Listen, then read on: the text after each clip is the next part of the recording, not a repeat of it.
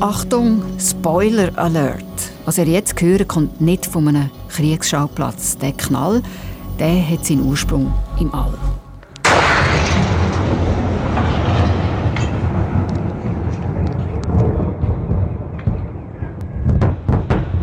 Äh, so tätscht es, wenn ein grösserer Meteorit durch die Erdatmosphäre rast.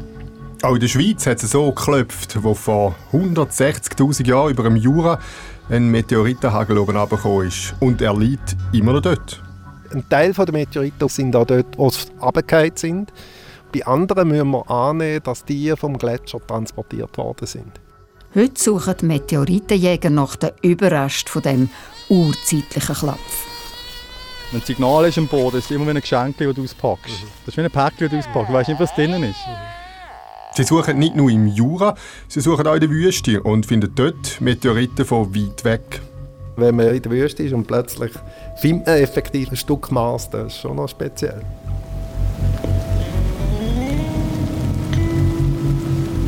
Meteoriten oder wenn uns der Himmel auf den Kopf geht. Das ist «Kopf voran», der Podcast von der SRF Wissenschaftsredaktion. Ich bin Katharina Bochsler. Und ich, der Christian von Burg.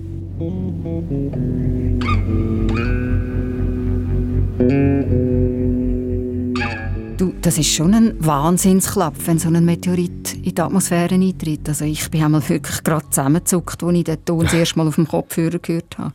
Ja, das ist unglaublich, gell? Das war eine Aufnahme äh, vom Meteorit Chelyabinsk. Das ist eine Stadt in Russland. Warum klopft es eigentlich so? Ja, wenn größere Meteoriten in die Erdatmosphäre eintreten, dann werden sie abbremst durch die Lufthülle. Es gibt eine enorme Reibungshitze und die steigt, bis der Körper explodiert. Dabei wird unglaublich viel Energie frei und es gibt eine gewaltige Druckwelle. Also das ist eigentlich ein bisschen so, wie wenn ich den Renzler mache im Schwimmbad. Das ist zwar weiches Wasser, aber die Haut ist dann wirklich hart. Ja, und, und so du, tätschest nicht auseinander. und ich klopfe nicht ganz so fest, also auch wenn ich es so spüre. Und so ist es im übertreiten Sinn, also auf kosmischer Ebene vor zehn Jahren in Chelyabinsk. genau. Der Steinbrocken ist etwa 1500 Kilometer östlich von Moskau explodiert, in 19 Kilometer Höhe. Und die Energie, die er freigesetzt hat, die ist viel größer als die Sprengkraft der Atombombe über Hiroshima. Also ich mag mich gut erinnern, ich habe die Bilder von dem Video wirklich noch im Kopf, wo man zuerst den Knall gehört hat und gesehen hat, wie Scheiben verbrochen mhm. sind, mhm. Menschen verschrocken und hunderte von ihnen auch, auch verletzt worden sind. Ja, man muss sagen, das ist ein verhältnismäßig grosser Meteorit gewesen. Die meisten sonst die sind kleiner, weil der Brocken der hat etwa 20 Meter im Durchmesser gehabt. Der grösste Teil davon ist in der Atmosphäre verglüht und der Rest ist eben verkeilt. Das mächtigste Stück, das dann am Schluss noch am Boden gefunden wurde, ist, das ist nur noch, ja, Führungszeichen, 540 Kilo schwer gewesen. Also schon noch Mocken. Äh, absolut. Also ich meine, äh, so große Meteorite gibt es relativ selten, mhm. aber es gibt auch größere. Die meisten sind viel, viel kleiner. Man redet übrigens erst von einem Meteorit, sobald er auf dem Boden liegt. Vorher, in der Luft, ähm, redet man von einem Meteor. Auch du, wenn wir jetzt schon bei diesen Begriff sind äh, von Himmelsteilen, ist eigentlich eine Sternschnuppe ein Meteorit? Also im Prinzip könnte das sein. Nur Sternschnuppen bezeichnet man eher die kleineren Teile, die oben runterkommen, die viel, viel schneller verglühen. Das mhm. ist nur ein Sekundenbruchteil. Ein Meteorit, der bis am Boden runterkommt, das ist ein längeres Glühen, so mehrere Sekunden. Oder das Chelyabinsk dann sogar 20 Sekunden oder so. Aber eben die meisten, die verglühen ganz und von denen, die nicht ganz verglühen und dann äh, am Boden landen, bleibt meistens nur äh, ganz wenig übrig. Die meisten sind nur wenige Gramm schwer. Und man muss sagen, zum Glück ist das so, weil sonst würden wir deutlich gefährlicher leben da. Also können wir unserer Atmosphäre auch wegen dem ziemlich dankbar sein. Sie ist so etwas wie unsere Meteoritenschutzschicht. Ja, genau. Sie bietet zwar keinen hundertprozentigen Schutz, aber auf dem Mond zum Beispiel, wo es keine Atmosphäre gibt, sieht es ganz anders aus. Ich meine, du musst nur mal äh, raufschauen äh, mit dem Fernrohr, wie käsig und verlöchert der Mond ist. Ein Krater nach dem anderen. Wobei, auch die Erde ist früher viel massiver bombardiert worden von Meteoriten und auch von größeren Himmelskörpern. Das wären dann die Asteroiden. Nur sieht man diese Einschläge und Krater auf der Erde zum allergrößten Teil nicht mehr, weil sich die Oberfläche von unserem Planeten ständig verändert hat. Also durch die Erosion von Gletschern oder Flüssen und natürlich durch die Verschiebung der tektonischen Platten. Also eben die Wunden, die unser Planet abbekommen hat, die werden quasi ständig wieder ausradiert. Ja, genau. Mhm. Und wie viel bzw. wie grosse so kosmische Einschläge hat die Erdregion von der Schweiz in der Vergangenheit kassiert? Es gibt zwölf dokumentierte Meteoritenfälle in der Schweiz und zumindest bei einem davon, äh, wo auf dem Jura über dem Dwanberg und dem Mont Sujet in vielen, vielen tausend Stückchen oben ist, dürfte es genau so festgeklopft haben wie Chelyabinsk und das Streufeld von dem sogenannten Dwanberg-Meteorit. Da wird von Meteoritenjägern seit 15 Jahren jetzt systematisch abgesucht. Also von dem habe ich noch nie gehört. Sieht man denn den Einschlag noch? Oder ist das ein Zufall, dass man dort drauf gestoßen ist? Nein, du siehst keinen Einschlagkrater, äh, weil der Meteorit eben auseinandergehalten ist. Aber ähm, eine Bäuerin, äh, Margret Christen, die hat äh, 1984 ist das beim Steillesen auf dem Feld einen besonders schweren Stein gefunden, fast 16 Kilo schwer. Und es hat sich dann herausgestellt, dass da eben ein Meteorit ist. Und erst später, im Jahr 2000, hat ein aufmerksamer Schreiner auf einem Estrich zu einen weiteren Meteorit gefunden. Einfach ein auffälliger Stein, den irgendjemand mal dort deponiert hat. Also, das heißt, die Leute haben schon gemerkt, der Stein ist irgendwie besonders. Warum? Wegen dem Gewicht oder wie der ausgesehen hat? Allweg war es beides, weil so einen extrem schweren Eisenklumpen mit so komischen Einbuchtungen drauf, der fällt auf. Mhm. Aber ähm, also so kosmische Überreste die sind auch begehrt, wenn sie kleiner sind. In einem Bach äh, am Twamberg hat dann nämlich Goldwäscher später weitere kleinere Stücke von dem Meteorit gefunden. Und ab dann, das ist äh, im Jahr 2009, ab dann ist die Jagd richtig losgegangen. Meteoritenjäger aus ganz Europa sind gekommen und haben äh, mit ihren Metalldetektoren nach weiteren Eisenmeteoriten gesucht. Also auch solche Jäger gibt es, gibt es eigentlich auch Jägerinnen? Kaum, haben sie mir gesagt. Ich keine getroffen. Kaum. Darf eigentlich jeder einfach so mit einem Detektor losziehen? Nein, das ist unterdessen klar reglementiert. Es geht vor allem auch darum, dass man mit so Metalldetektoren im Boden natürlich auch archäologisch interessante Funde machen kann. Und wenn wir die dann einfach ausbuddeln, dann würden sie aus dem archäologischen Gesamtkontext rausgerissen und wären zwar nur noch die Hälfte wert. Bei einem archäologischen Fund muss man die Fundstelle genauer untersuchen und genau dokumentieren. Und darum darf man heute auf dem Twamberg nur noch mit ausdrücklicher Bewilligung vom Archäologischen Dienst Bern suchen.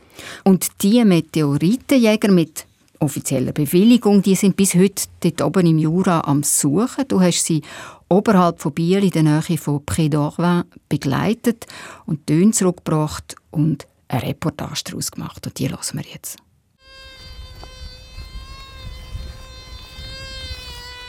Das ist keine Mucke, das ist eine Summe von einem Metalldetektor. Ein langer Stock und unten dran ein Teller. Der Gino Bernasconi schwenkt ihn hin und her, während er über eine herbstnasse Juraweide läuft. Sobald der Detektor etwas Eisenhaltiges registriert, wird die Summe tiefer. Das gab jetzt. Der Gino Bernasconi, ein drahtiger Typ, gut 50, nimmt seinen Geologenhammer und schlägt ein Loch in die Wiese. Dann nimmt er eine Hampfle Erde nach der anderen und lupft sie vor den Detektor. Zum zu schauen, wo sich da Eisenteile verbirgt. Da ist es. Eine verbogene Hageraffe. das ist ziemlich häufig. Sie findet Hagraffen, Drahtstückchen, sogar ganze Kuhglocken. Der Gino Bernasconi schafft als geowissenschaftlicher Präparator beim Naturhistorischen Museum Bern. Er sucht aber auch privat und er hat schon viel gefunden. Wenn ein Signal ist am Boden, ist es immer wie ein Geschenk, das du auspackst. Mhm. Das ist wie ein Päckchen, das du auspackst. Du weißt nicht, was drin ist. Mhm. Fast von Anfang an ist er dabei. Ein Viertel von allen Meteoritenstückchen hat Gino Bernasconi gefunden. Er hat einen grossen Teil von seiner Freizeit die letzten 14 Jahre hier oben verbracht. Das sind so viele Tausende, aber Tausende von Stunden, die hier investiert werden. Du suchst 10 Stunden und kommst, am Anfang bist du vielleicht mit drei Meteoriten heimgekommen, heute suchst du 40 Stunden für einen, oder? Die Stellen, wo man viel findet, sind schon genau abgesucht worden. Jetzt sind Forscher und Meteoritenjäger am Rand vom Absturzgebiet am Suchen. Ja, das ist wahrscheinlich weit oben irgendetwas Schrottiges, aber ich schaue es gleich. Nächster Versuch, ein von Dutzenden an dem Nachmittag. Ja. Das sieht gut aus, aber ist leider ein Granatsplitter vom Militär.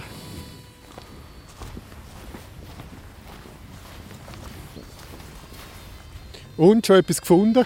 Nein, keine Meteoriten, also die üblichen Schrottteile, ein paar Nägel, ein Stück von einem Kettenglied und eine Unterlagscheibe.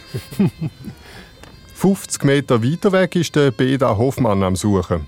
Er läuft leicht buckt, hat graue Haare und ist schon ziemlich dreckig vom Graben in der Wiese. Der Beda Hoffmann ist Geologe am Naturhistorischen Museum Bern und zusammen mit anderen Meteoritenspezialisten ist er die treibende Kraft der Suche in dem Meteoritenstreufeld im Berner Jura. Die Zahl von Funden ist jetzt etwas über 2100 im Moment. Und das ist ein Riesenfeld, oder? Ja, die Länge des Streufeld, das bekannt ist, fast 8 Kilometer, Breite etwa 2 Kilometer. Ein Teil der Meteoriten auf dem Mont Sujet sind auch dort, wo sie runtergefallen sind, aufgrund der Grössenverteilung. Und bei anderen müssen wir annehmen, dass die vom Gletscher transportiert worden sind. Vor 160.000 Jahren war der grösste Teil der Schweiz vergletschert auch ein großer Teil vom Jura. Aber der Mont Sujet mit seinen fast 1400 Meter Höhe über Meer hat offenbar gerade noch oben rausgeschaut. Da haben die Forscher aber erst nach jahrelanger Suche sicher können sagen. Und zwar, weil sich die Bruchstücke von einem Meteor nach der Explosion in der Luft je nach Größe trennen. Also die größeren Brocken fliegen weiter, wenn sie schräg durch die Atmosphäre hineinkommen. Die kleineren werden schneller vom Luftwiderstand abbremst und fallen so gestaffelt nach Größe früher oben. Mont Sujet nimmt die Größe systematisch zu von Nordosten nach Südwesten. Das bedeutet, dass das etwa die Flugrichtung war. Der Meteorit ist also ungefähr über Basel in die Atmosphäre eingetreten und weiter Richtung Lausanne geflogen. Die grössten Stücke sind allweg weiter vorne, irgendwo in Richtung Neuenburgersee abgestürzt. Heute sind sie meterhoch bedeckt von Gletscher, Fluss oder Seesediment. Es ist gut möglich, weil wir wissen aufgrund von verschiedenen Analysen von diesen Meteoriten, dass ursprünglich der Meteorit einen Durchmesser von mindestens 2 Metern hat. Das entspricht etwa 250 Tonnen, minimal. Wenn, wie üblich, etwa 90 Prozent verglüht sind in der Luft, dann sind immer noch 25 Tonnen Meteoritenmaterial bis am Boden abgekommen. Gefunden haben die Meteoritenjäger bis jetzt aber weniger als ein Hundertstel davon, 150 Kilo. Am meisten fasziniert der Beda Hofmann aber nicht die Jagd selber, sondern die Tatsache, dass man außerirdisches Material in der Hand hat, also dass man direkt Zugang hat zu etwas, was aus einer fremden Welt ist. Der Beda Hofmann drückt den Knopf von seinem Detektor und sucht weiter nach dem uralten, außerirdischen Material.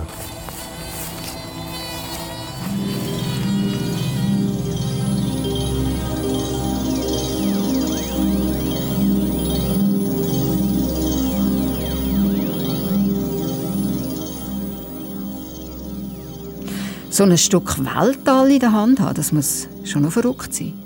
Ja, ich hätte auch gerne eins gefunden.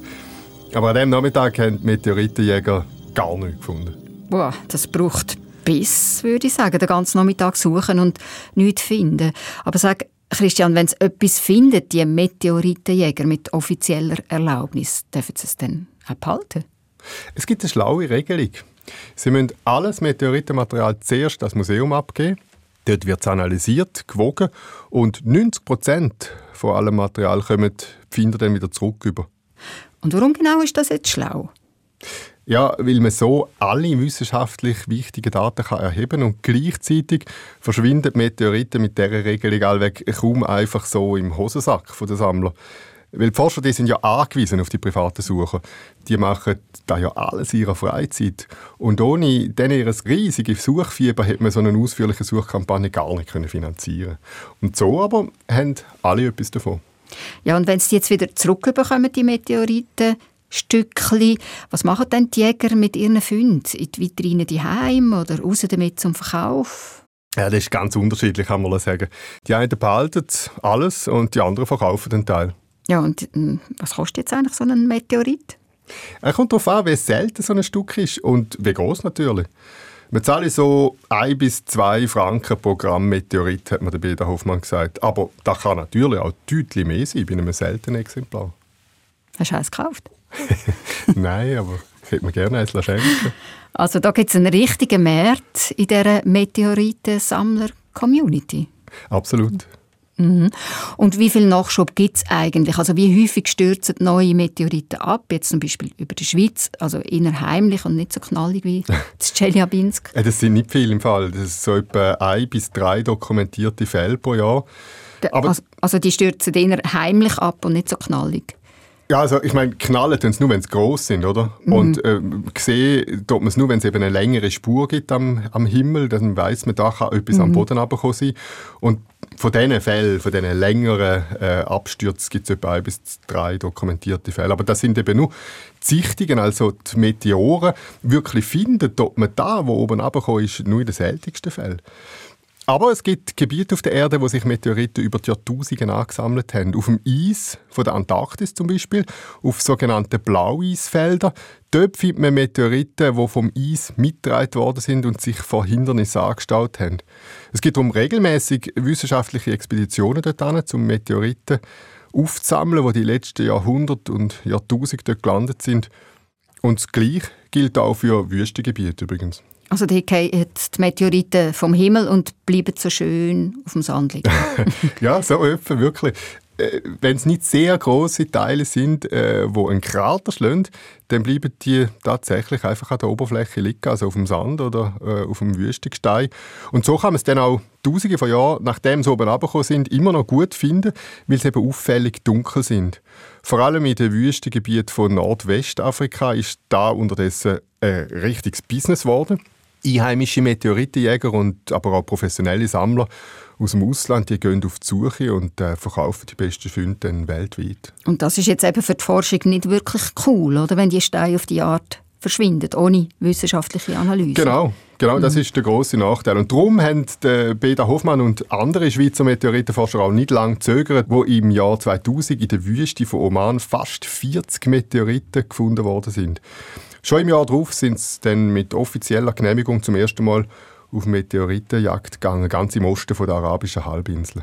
Und was Sie gefunden haben, hast du dir zeigen Christian, nicht in der Wüste, sondern im Naturhistorischen Museum zu Bern. Und jetzt hören wir deine Geschichte. Der Beda Hoffmann, der Meteoritenspezialist am Museum, führt durchs Haus. Stein, Diamanten, Kristall, das ist seine Welt als Geologe.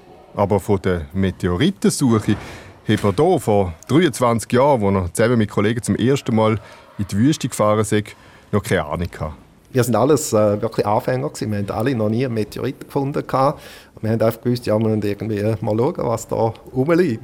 Mit dem Auto sind sie durch die Wüste gekurft und haben nach schwarzen Steinen gesucht. Aber die sind auf Anhieb gar nicht immer so einfach zu erkennen, sagt Beda Hoffmann und zeigt in die Vitrine. Wir haben hier einen Meteorit zusammen mit äh, anderen Objekten, die mit der Wüste als Meteorit kann anschauen kann. Und eines der Hauptprobleme sind Kamele, die es überall gibt, weil die Kamele produzieren äh, Kamelgagel und auf eine gewisse Distanz sind die, man sieht das schon da, sind die sehr ähnlich aus wie Meteoriten. Da links ist ein Meteorit oder ist da auch ein Gagel? Nein, das ist ein Meteorit und die drei, das sind Kamelgagel. Es ist wirklich auf den ersten Blick nicht einfach zu unterscheiden. Zum Glück sind die meisten Meteoriten magnetisch. So lässt sich das Rätsel dann lösen. Geholfen haben auch Einheimische. Einmal haben sie einen Beduin getroffen, der mit dem Auto seine Kamel gesucht hat. Er wollte wissen, was seine Kollegen und er da machen. Sie haben gerade den ersten Meteorit gefunden. Er hat dann gesagt, ja, so Steine hat es da viel. Und wir haben natürlich gedacht, ja, ist schon recht. Also der kommt, der hat, hat meint, noch irgendwie sonst dunkle Steine. Aber er hat effektiv recht gehabt. Es war der erste Meteorit in einem Streufeld mit über 3000 Fragmenten von einem grossen Meteorit, der vor 18.000 Jahren vom Himmel oben runtergefallen ist. Seitdem gehen Beda Hoffmann und seine Forscherkollegen, unterstützt auch vom Schweizerischen Nationalfonds übrigens, jedes Jahr für drei Wochen im Oman Meteoriten suchen. 7000 Trümmerteile von allweg. 1200 unterschiedliche Meteoriten sind seither zusammengekommen. Das ist einzigartig. Eine ähnlich große repräsentative Aussammlung aus einem Wüstengebiet gibt es nicht. Der Peter Hoffmann nimmt seine Schlüssel aus dem Hosensack. Wir steigen in den Lift ein und fahren in die Tiefe. Jetzt sind wir einen Stock tiefer im Sammlungsraum. Also das sind unsere äh, Räume, wo wissenschaftliche Sammlungen aufbewahrt werden. Mit dem richtigen Code geht die Türen auf. Wir stehen in einem grossen Lagerraum mit Kisten, Tierpräparaten und einer langen Reihe von Rollregalen. Der Peter Hoffmann kurbelt am Regal und lässt so einen neuen Gang entstehen. Wir haben hier eine ganze Serie von Schubladen, wo Meteoriten drin sind. Eine von diesen Schubladen zieht er jetzt auf und nimmt einen schwarzen Brocken raus. Mit 10 bis 30 km pro Sekunde sagt der Brocken in die Erdatmosphäre eintreten. Durch die extrem hohe Geschwindigkeit entsteht Reibungswärme und die Meteoriten schmelzen an der Oberfläche. Und dadurch entstehen so rundliche Formen, zum Teil so wie Fingereindrücke, die drin vorhanden sind. Also die Oberflächenform ist eigentlich recht charakteristisch. Aber so sehen nur die frischen Meteoriten aus. Die, die noch nicht seit Tausenden von Jahren in der Wüste liegen und noch nicht vom Wind und Sand abgeschliffen worden sind oder so fest verwittert, dass sie auseinanderfallen. Der Peter Hoffmann nimmt den anderen Meteorit raus. Ein Teil davon ist abgeschnitten und man sieht neben dem Schwarz kleine metallisch glänzende Rundummel im Gestein. Da ist jetzt eine gesagte Fläche, da sieht man, dass relativ viel Metall drin hat. Also vielleicht äh, 10, 15 Prozent. Obwohl es ein Steinmeteorit ist, hat er relativ viel Metall. Es gibt Steinmeteoriten, Eisenmeteoriten und Mischformen. Auch wenn sie vom gleichen Typus sind und gleichzeitig abgestürzt, verwittern tun sie auf der Erde offenbar recht unterschiedlich. Die einen Stücke, die vom gleichen Fallereignis stammen, sind wirklich gut erhalten, recht frisch. Und andere Stücke, wie man das hier sieht, die sind stark oxidiert. Das Exemplar hier, das ist, eine Schachtel mit, äh, ich weiß über 100 Fragmenten, die alle recht rostig aussehen. Die einen sind eben völlig frisch und die anderen sind stark oxidiert. Das verstehen wir noch nicht ganz genau, wieso. Ganz besonders angetan haben sie bei der Hoffmann die Meteoriten vom Mond und vom Mars. Wenn man in der Wüste ist und plötzlich findet man effektiv ein Stück Mars, das ist schon noch speziell. Gesteinsanalysen können genau zeigen, von wo ein Meteorit kommt. Aber Mars- und Mondmeteoriten die sind sehr selten. Man hat das relativ lange nicht gewusst. Zum Zeitpunkt der ersten Mondlandung, also 1969, hat man noch nicht gewusst, dass es bereits Mondmaterial auf der Erde gibt in Form von Mondmeteoriten. Die meisten Meteoriten sind uralt, älter als die Steine auf der Erde. Sie sind wie Zeitkapseln aus dem frühen Sonnensystem. Und darum sind sie wissenschaftlich besonders interessant. Sogar das Alter der Erde basiert auf Analyse von Meteoriten. Also wenn wir da auf der Erde sitzen und keinen Zugang hätten zu Meteoriten, könnte man das Alter der Erde nicht genau bestimmen. Darum haben die Berner Forscher im Oman jetzt auch an vier verschiedenen Orten Kameras installiert, die ständig den Nachthimmel fotografieren. Wird ein Meteor entdeckt, werden die Bilder automatisch übermittelt. Wenn man derartige Aufnahmen von Meteoritenfällen von mindestens zwei Punkten aus hat, kann man dann den Einschlagpunkt vom Meteorit berechnen. Diesen Februar haben sie im Oman so eine Leuchtspur verfolgt, gut 200 Kilometer von der Kamera entfernt. Und wir haben dann den Meteorit gefunden, also nur ein paar hundert Meter vom berechneten Ort entfernt. Frische Meteoriten sind besonders interessant, eine Art unberührte Zeitzeuge. Wenn die Meteoriten nämlich am Boden sind, dann kommen sie in Kontakt mit Sauerstoff und fangen sich an, mit der Zeit zu verändern die Mineralien drin verändern sich. Ein Teil kann man noch analysieren, aber gewisse Mineralien die, die werden äh, zerstört durch die Oxidation. Und gerade wenn man dann eben auch Sachen will analysieren wie äh, Wasser in Meteoriten oder organische Stoffe in Meteoriten, dann muss man wirklich ganz frisches Material haben. Erst ein paar Dutzend frisch gefallene Meteoriten hat man mit so Kamerasystemen weltweit bis jetzt gefunden. Man kennt dann bei diesen beobachteten Fällen auch den Orbit, also wie das sich die Objekte im All voran bewegt haben. Und auch da bringe ich die Forschung weiter, weil es zum Teil auch neue Fragen aufwerfen, sagt Beda Hoffmann. So hat es zum Beispiel zwei Fallereignisse am gleichen Tag gegeben, mit dem gleichen Orbit, aber unterschiedlichen Meteoritentypen. Er drüllt das Rollregal wieder zurück und schließt ab.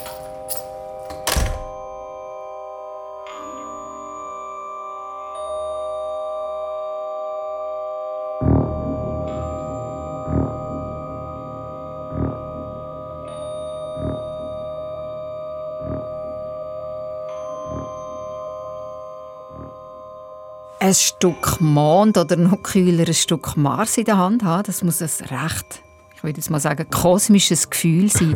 Hast du so einen Stein können anlangen, Christian? Äh, das ist mir gar nicht in den Sinn gekommen. Aber du hast recht, da habe ich eine Chance vertan. Du, was mir jetzt noch nicht ganz klar ist, wenn es Meteoriten gibt vom Mond und vom Mars, wie lösen die sich eigentlich von ihrem Himmelskörper? Äh, man muss sich das ein bisschen vorstellen wie, wie ein kosmisches Billard sozusagen.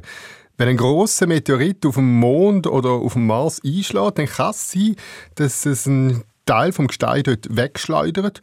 Und wenn dann das Stück Mond oder Mars wiederum zu nahe zu der Erde fliegt, dann wird es angezogen und landet dann als Meteorit bei uns.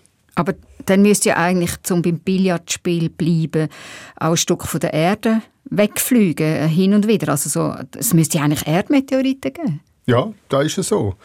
Vor allem einen kennen wir sehr gut, den Mond. Der ist entstanden, indem ein riesiger Himmelskörper in die frühe Erde eingeschlagen ist und einen Teil von unserem Planeten rausgerissen hat. Allerdings haben wir den dann schwupps mit unserer Schwerkraft wieder eingefangen und seither dröhlt er um uns herum. Das ist einmal bis jetzt die plausibelste Theorie für den Entstehung vom Mond.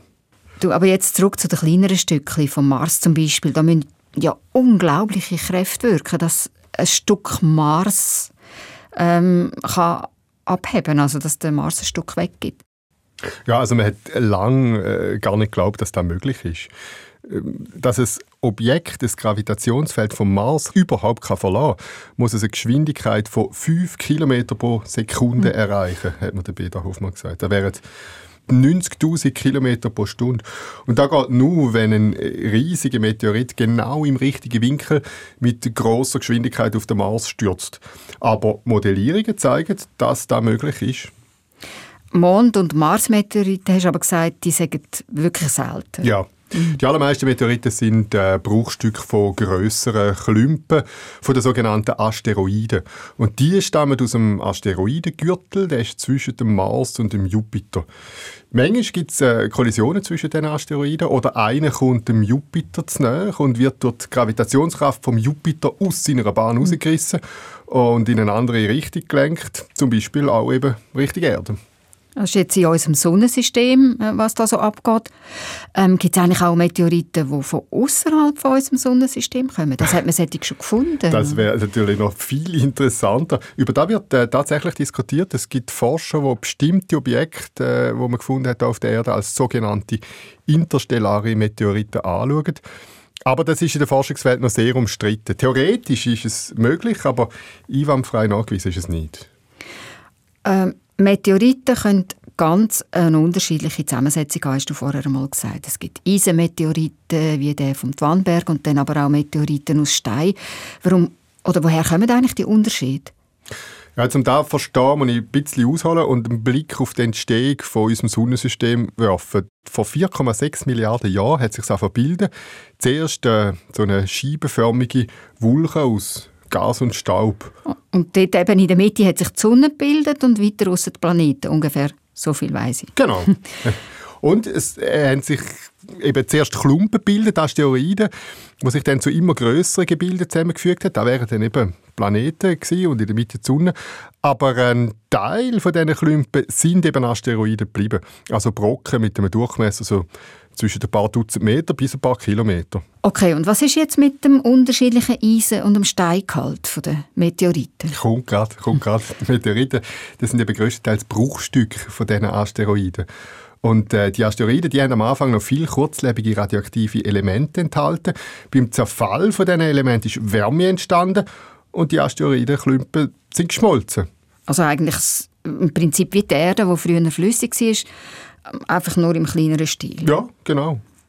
Aus Eisen in diesen Asteroiden ist geschmolzen und hat sich dann im Kern in gesammelt. Und wenn es zu Kollisionen gekommen ist und die Asteroiden zusammengetatscht sind, dann hat es kleinere Stückchen gegeben. Ah, und je nachdem, aus welchem Teil vom Asteroid das so ein Stück, so ein Meteor kommt, hat er dann eine andere Zusammensetzung, also einen anderen Eisenanteil. Bingo, mhm. genau. Und dann kommt aber noch dazu, äh, Meteoriten, die bestehen äh, aus Material, wo wirklich ganz am Anfang, äh, sozusagen in der Babyphase von unserem Sonnensystem entstanden ist. Und darum kann man, wenn man ihre Zusammensetzung analysiert, extrem weit in der Zeit zurückschauen. Es gibt auch kleinere Bröcke, die nicht geschmolzen sind. Und äh, da kann man wirklich das ursprüngliche Material, die Originalsubstanz, wenn man so will, von unserem Sonnensystem studieren. Aus dem Material hat sich auch die Erde gebildet, aber die Erde die hat sich seither massiv verändert und darum kann man, wenn man das ursprüngliche Material von Meteoriten mit dem von der Erde vergleicht, via Isotopenanalyse zum Beispiel auch das Alter der Erde bestimmen. Also Meteoriten sind wirklich wichtig oder ziemlich wichtig für die Erforschung des Sonnensystems. Ja, das, mhm. ist, das ist so. Auf der Erde kannst du nichts Älteres finden als ein Meteorit.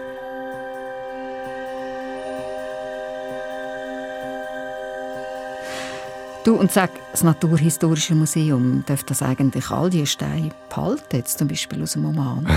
Nein, nur ein kleiner Teil. Die allermeisten Meteoriten sind schon wieder zurückgeflogen worden. Das ist der Deal, äh, das ist so abgemacht. Untersucht werden sie zu Bern, aber nachher müssen sie zurück. Nur die Reststücke von diesen Untersuchungen und ausgewählte Einzelstücke bleiben da. Und wie wertvoll ist jetzt so eine Sammlung? Also die ist wissenschaftlich schon sehr bedeutend, auch die vom Twamberg übrigens. Ich habe mit zwei unbeteiligten Meteoritenspezialisten darüber geredet und äh, die haben mir gesagt, dass viele andere Fundstellen von Meteoritenjägern halt regelrecht plündert worden sind. Und in diesen zwei Fällen aber hat man wirklich repräsentative Sammlungen und die sind für weitere wissenschaftliche Untersuchungen eben Gold wert. Meteoriten sind also eine Art Zeitkapsel, hast du vorher schon gesagt, oder ich würde jetzt sagen so eine Art Thermosflasche, die die Geschichte warm behalten. Sehr schön. Und sie sind schwer und schwarz und ganz schön faszinierend. Ja, und der Peter Hoffmann vermutet, dass nicht erst mir, sondern auch schon unsere Urahnen sehr fasziniert waren von Meteoriten. Wie kommt er drauf?